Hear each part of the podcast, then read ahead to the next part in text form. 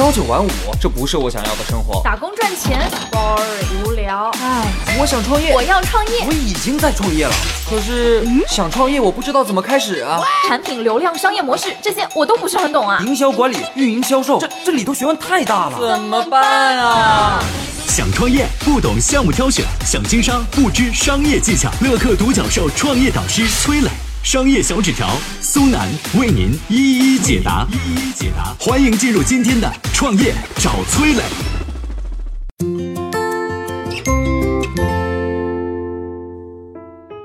你知道移动电话是怎么在中国普及的吗？为什么小灵通当年会风靡全国呢？一年狂赚两百亿的斯康达又是怎么衰落的？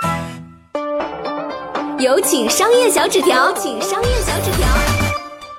如果你是八零后啊，应该看过香港电影当中的大哥大啊，或者亲身经历过身边的人用过大哥大是吧？你九十年代那个年纪的时候，身边有人用大哥大吗？如果有，或者你家里就用过，那恭喜你，你应该是个很富裕的家庭哈。二十世纪末拿一个砖头大小的大哥大，哇，太拉风了！当年一部大哥大卖一万多，那是可是九几年的一万多啊，跟现在一万块那可不是同日而语啊。当时还有个词儿叫什么万元户啊，是吧？这是一个家庭经济标准啊啊。那么当时的一万块相当于现在的，我说至少是十万块钱吧，是不是？那是身份、财富、地位的象征啊！普通老百姓根本买不起。那么移动电话是怎么样在中国普及的呢？这里要提一个重要的一个商品，一个重要的通讯工具，叫做小灵通。一九九六年，在浙江杭州余杭市的电信局局长徐福新去日本考察，偶然发现日本有一种这个通话技术啊，我们就姑且叫它小灵通技术吧。对吧？要不然这不好解释啊。但日本发现了这种小灵通技术，那这个技术可以把价格低廉的固定电话网络嫁接到移动设备上啊，从而降低移动电话的资费。不过呢，小灵通技术呃都快要被日本淘汰了。九六年日本决定淘汰这个技术了，因为它属于二 G 的网络，是吧？现在是四 G，对吧？呃，五 G 都出现了。当时这个小灵通用的是二 G 的技术，这个二 G 小灵通呢，功能单一，而且通话质量很不稳定。大趋势是它已经向三 G 在过渡了。但是这个徐局长。当时看到这个东西很兴奋，他也很有远见。他觉得技术新不新不要紧，有市场的需求才是最重要的。为什么呢？当时大家都买不起这大哥大呀，但是也希望有一个移动的通讯工具呀，是吧？然后当时的手机呢又卖的也是很贵呀，啊，哎，他觉得哎，在这么一个过渡阶段的时候，这小灵通就很适合当时中国的市场。于是他想做全国推广、普及小灵通这样的移动通话的一个利器。在寻找合作伙伴的时候呢，通讯巨头没人做。啊，大家都觉得这玩意儿啊，日本落后了，都在磨刀霍霍像三 G 呢。我们好好做手机，不管你这小灵通。这时候呢，有个在美国留过学的小伙子看到了小灵通这个机会。小伙子叫吴英，当年在美国著名的贝尔实验室工作过好几年，他对通讯技术相当关注。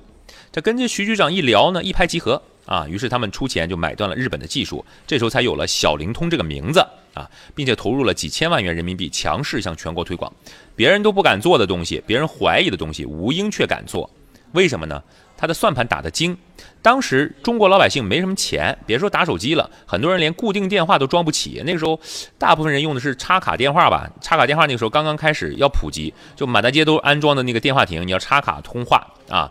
啊，小灵通当然是更加方便了。那这小灵通呢，看起来像手机，用的却是固定电话的网络。一台小灵通只要几百块钱，话费比手机又便宜很多很多，所以能够让老百姓用得起才是最重要的。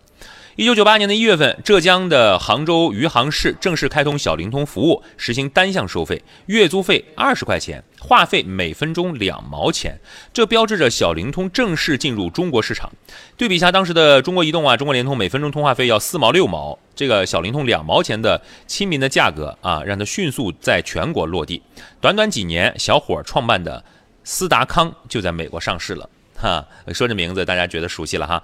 鼎盛时期，这斯达康一年是狂赚两百多亿。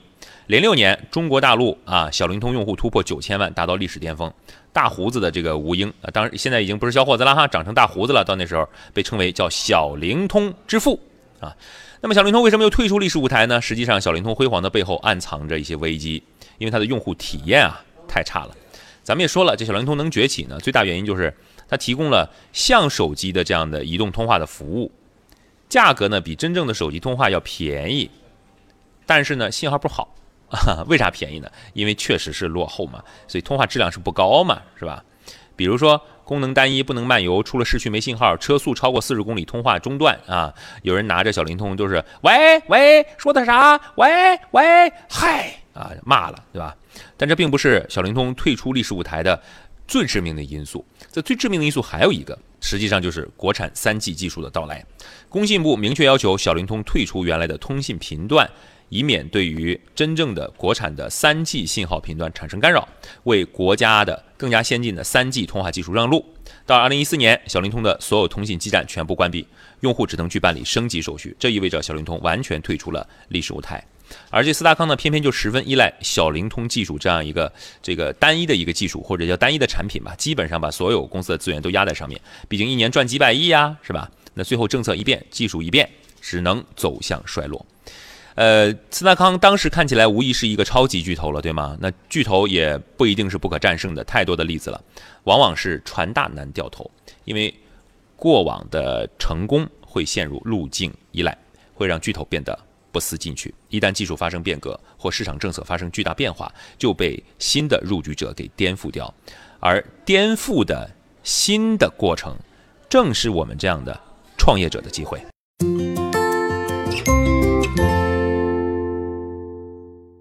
我曾经呢跟很多创业者沟通过，发现创业者最大的痛点就是缺少资源、缺少链接。于是呢，我们创立了创业者社群“乐客独角兽”，现在啊已经有三万多人了。有人在这找到了创业机会，找到了客户、渠道商、投资人。下拉手机屏幕，在节目简介里边有我的个人微信号，我在社群等你。